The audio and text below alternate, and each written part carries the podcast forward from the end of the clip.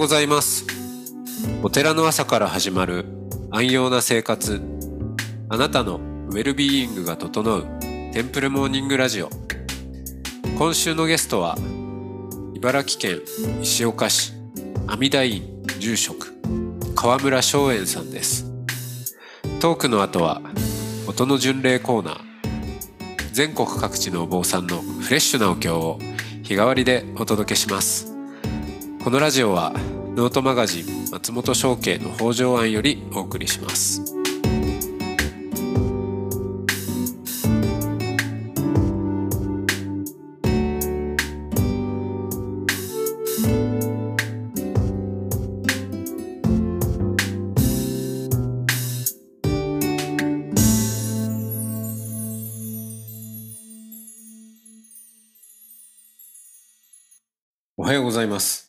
おはようございます。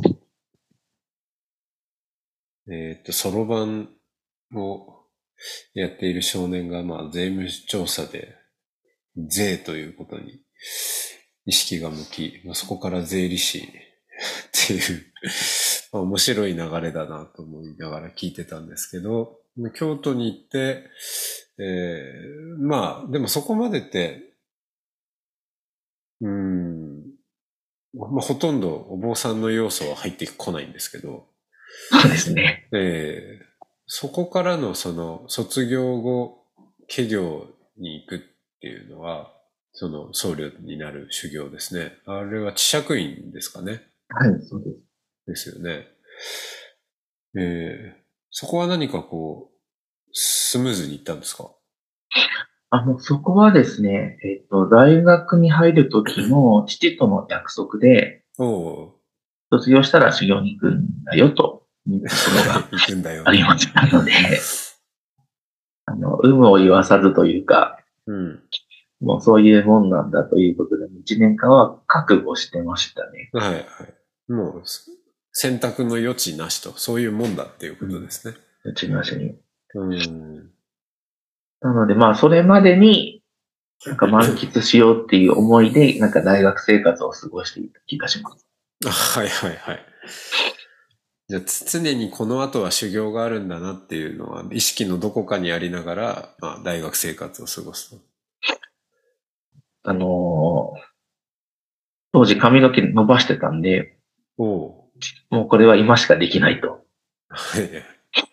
修行入ったらその毛なんないから、髪伸ばしたり、バーバかけたり、色染めたり、かけてたんです。やってましたね。へえ。今しかできないからって。うん割とは派手にしてたんですか？あ、そこまでじゃないですけどね。ちょっと色がかかったぐらいの。ちょっと色がかかったぐらい。うん。うんだからあんまり京都に4年間学生生活過ごしてましたけど、当時お寺に行ったって記憶はほとんどない。うん。です夜間配下ぐらい行ったぐらいで。なんかそれよりもラーメン屋巡りとか、はいはい。あんまり、じゃあ、東山五条近辺には近寄らない。近寄ってなかったです。むしろ京都離れてからですね、うん。行きたくなったのが、もう今は本当今のところ行きたいですけど、うん。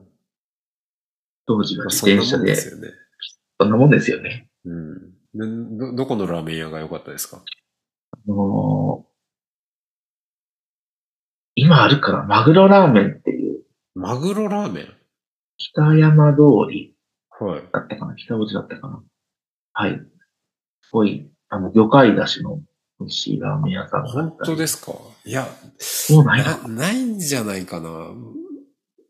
み、見たことないかも。ああ、そうですか。じゃなくなっちゃって、もう20年以上前です。はい。ちょっと後で調べてみる。へえあとは、これは今もあるかな。あの、火が出るところ。はい。えーっと、ネギラーメンで、最後ネギ油を注いで、大きく火がバーって出る。へえどこだったかな？ポルタワからちょっと西に入って、はい。この通りは丸太町ぐらいだった気がしうん、堀川丸太町か。西に入って。もう京都もね、ラーメン屋多いですからね。ます。多いですよね。ええカフェ巡りしたり、ラーメン屋巡りしたり。そんな学生生活でしたね。ええバイトもしてたんですか？バイトは、えっと、ほんと最後だけ、えっと、4回生の1、2、3月だけ税理士事務所でバイトしました。ああ、やっぱり。そこで、うん、見た、こう、税、税理士事務所はどんな風に映りましたか？そうやってみたかったんですよね。どんなものなのか。これから自分が目指そうとしている世界が。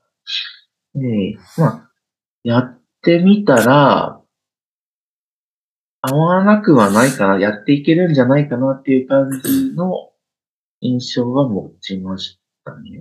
はいはい。本当に合わないんだったら、この進路は諦めなきゃなっていうのもあったんですけど、うん。やってて楽しかったので、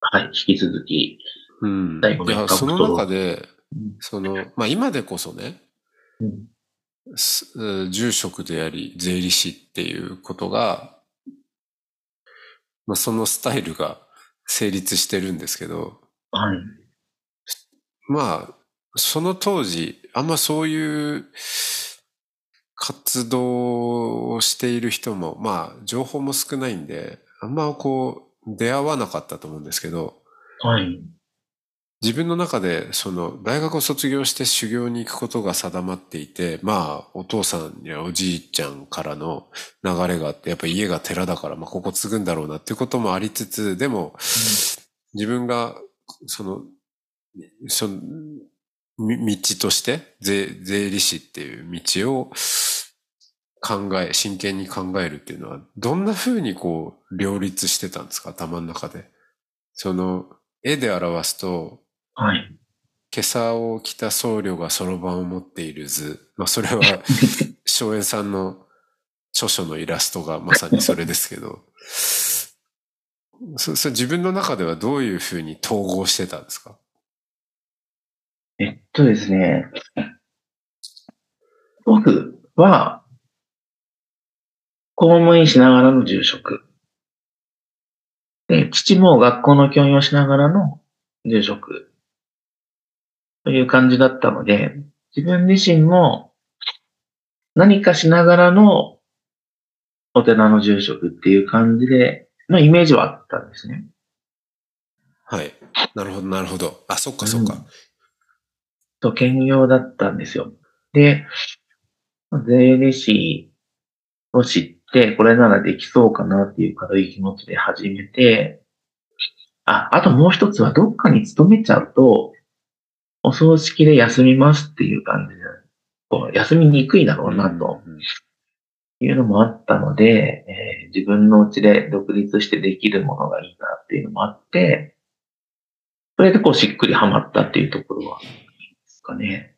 そうか、すごい堅実な、あの、少年でもあったわけですね。当時はでもそこまで深く、深くっていうかあんまり考えてなかったのはあります。とりあえず計算する仕事だからできるんじゃないかなぐらいでなるほ考えていて、で、だんだんそれが迫ってきて焦っていて、実際バイトしてみようとど。はいはいはい。いう感じになったんですね。ああ、そっかそっか。ふわっ、ふわっとなんかそんなようなこと考えてるけど、本当にこれ現実的なんだろうかっていうことを思い、現場を見てみようとかっていう、まあそういう動きだったわけですね。です。ああ、なるほどなるほど。企業は今度まあそういう資格のし勉強とかもして、でもいざ卒業のタイミングで、えー今度はじゃあ企業に入るよという時期が来て、うん、そこ、そこはもう今度一点完全に仏教の時間ですよね。はい。当時は何人ぐらいと一緒だったんですか？当時は30人ですね。おーまあ、最後は27人だったんですけど、ちょっと減るわけですね。ちょっと減りましたね。本当あの、3日目で帰った人がいて、3日坊主とかって呼ばれてましたけど、あの、高校卒業してすぐ来た子なんかは、うん。うん彼女と連絡取れなくなっちゃって帰りました。そんなの、初めから分かってたことだっ携帯取られちゃったっていうのがあって、た。はいはい。でも私も4年間京都に実際住んでて、で、修行の1年間も京都だったので、窓から見える景色が一緒なんですよね。ああ、確かにね。で、すごい窓、修行中の寮の窓から見る京都タワーがですね、今まではあの下で楽しく過ごせたのに今は外に出られないっていうすごい悲しく 映ったのを覚えてます。最初はそんな感じで、えー、本当にもう義務だからっていう感じで入った修行ですけど、まあそんな嫌々過ごしても楽しくないよなと。うん。最初はカウントダウンをして本当に1日減るのがすぐに長いか。まだ、まだ350何日かと思ってたんですけど、なんかこれで1年間の時間使ってのはもったいないよなって思い始めて、まあ今だからできることとか、この修行中でいろいろなんか自分自身得られるものが見つかるんじゃないかなっていうふうに切り替わってきたのが5月ぐらいですね。おそこからすごい楽しくなりました。ーへえ。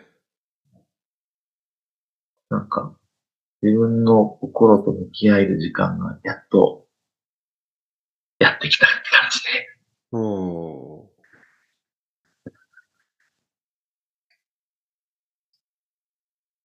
ただ、こなすことも多くて、そうですよね。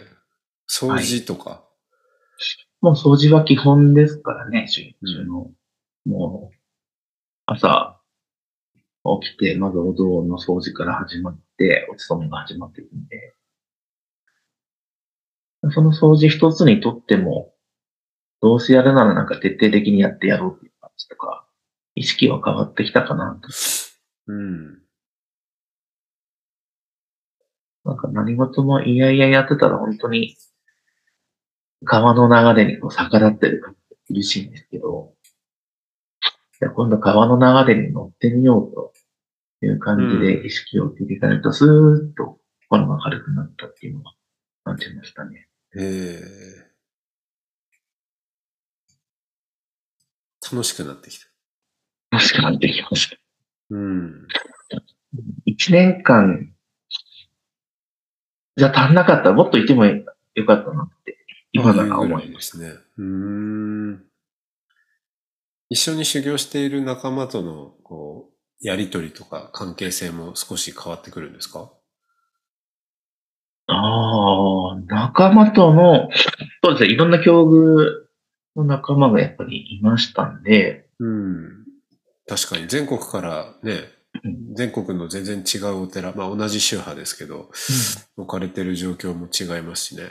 うんそこから集まってくるし、まあ、世代も多少ばらけてますしね。はい。そうですね、下は18歳、上は、私の時は45ぐらいでしたね。で、今でもその関係って続いてるので、やっぱり同じ釜の飯を食うじゃないですけど、うん。24時間365日、まあ時には喧嘩もしながら、ずっと語り合ってたっていうあの時間は、はい、今でも貴重だったなって思う。うん。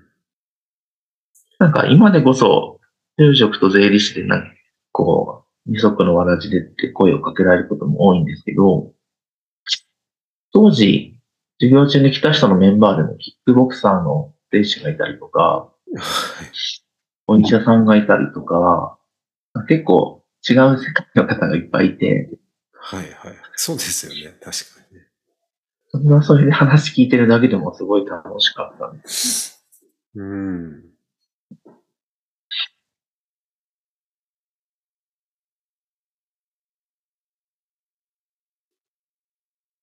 みんなそれぞれに葛藤も抱えてたりしますしね。そうですね。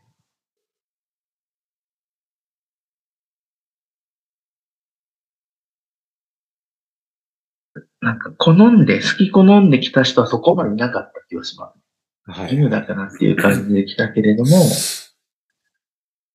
まあ途中からみんなの意識が変わってきたような感じは受けました。うん。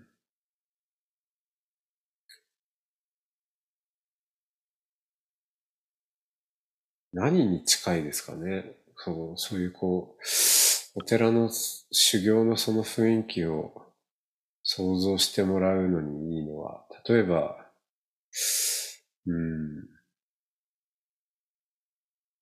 運転免許更新の時に試験場行ってなんか、受けるじゃないですか。はい。ビデオ見たりとか。うん。あの、ゴールドじゃない人がやりがちなやつですけど。はい。あ、そ、あそこに集まっている人って何の脈絡もないじゃないですか。はい。あれがこう、なんかクラス、人、人教室40人とかこう詰め込まれて、うん。同じビデオ見せられるんだけど、あそこに集まった人たちと1年間過ごすみたいな感じですかね。まあ、なんか、例えが合ってるかわかんないですけど。そうですね。みんなで、その、運転免許の更新の免許証をもらうという共通の目的に向かって、向かって、1年間、うん。まあ、全部同じカリキュラムをこなして、そうですね。そうかもしれないです。それに近いですよね。うん。うん。で、集まって、はい、これか、あ、あそこは、この2時間出ちゃいけませんよ、なんですけど、それが、はい、えーここから今365日、ここから出出ちゃいけませんよっていう風になって始まるような感じですよね。そうですね。それ、まあ、でルールがいっぱいあるそう、いっぱいルールがあって、なんか結構怒られたりする。で、集まってきた人たちも本当になんか、なんでここ来なきゃいけなかったんだっけとかこう思いながら、うん、そうです。傷を舐め合って、そうですね。ご飯美味しくないなとか言い合って。うん。でもそ、そうしたら、じゃあせっかくもうこれやるって決めたんだから、どうせやるなら自分たちで意義を見出してやっていこうぜっていうふうに、だんだんこう意識が変わっていくっていうことですね。うんうんうん。なんか、イメージが合ってるかわかんないけど、湧いてきました。ありがとうございます。伝わって。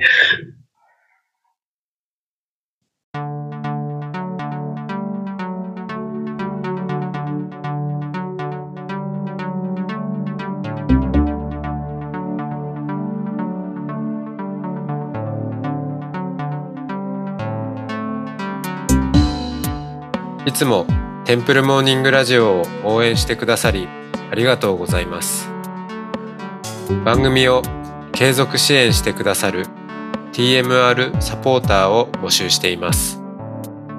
詳しくはテンプルモーニングラジオ公式ホームページ radio.templemorning.com ドネーションのページをご覧ください。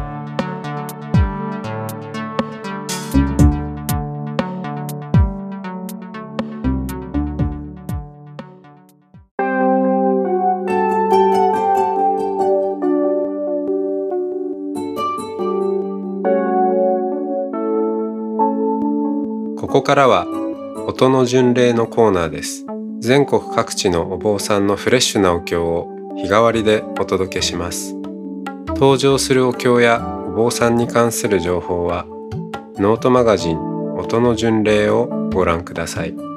トークゲストへのメッセージやお経の感想などもノートマガジン音の巡礼ウェブサイトのコメント欄でお待ちしております。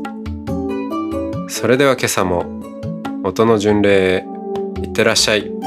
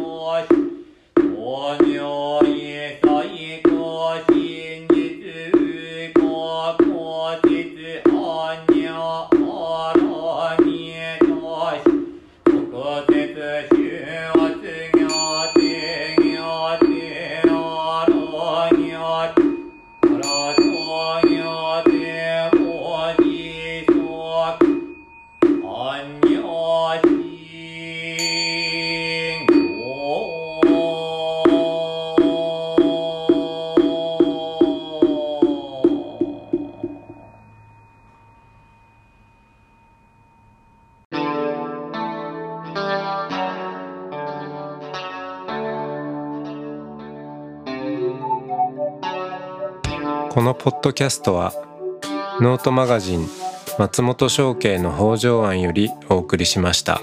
お経コーナーはノートマガジン音の巡礼のご協力でした。ゲストへのメッセージや番組の感想などはそれぞれのノートのコメント欄にてお待ちしております。それではまたテンプルモーニングラジオでお会いしましょう。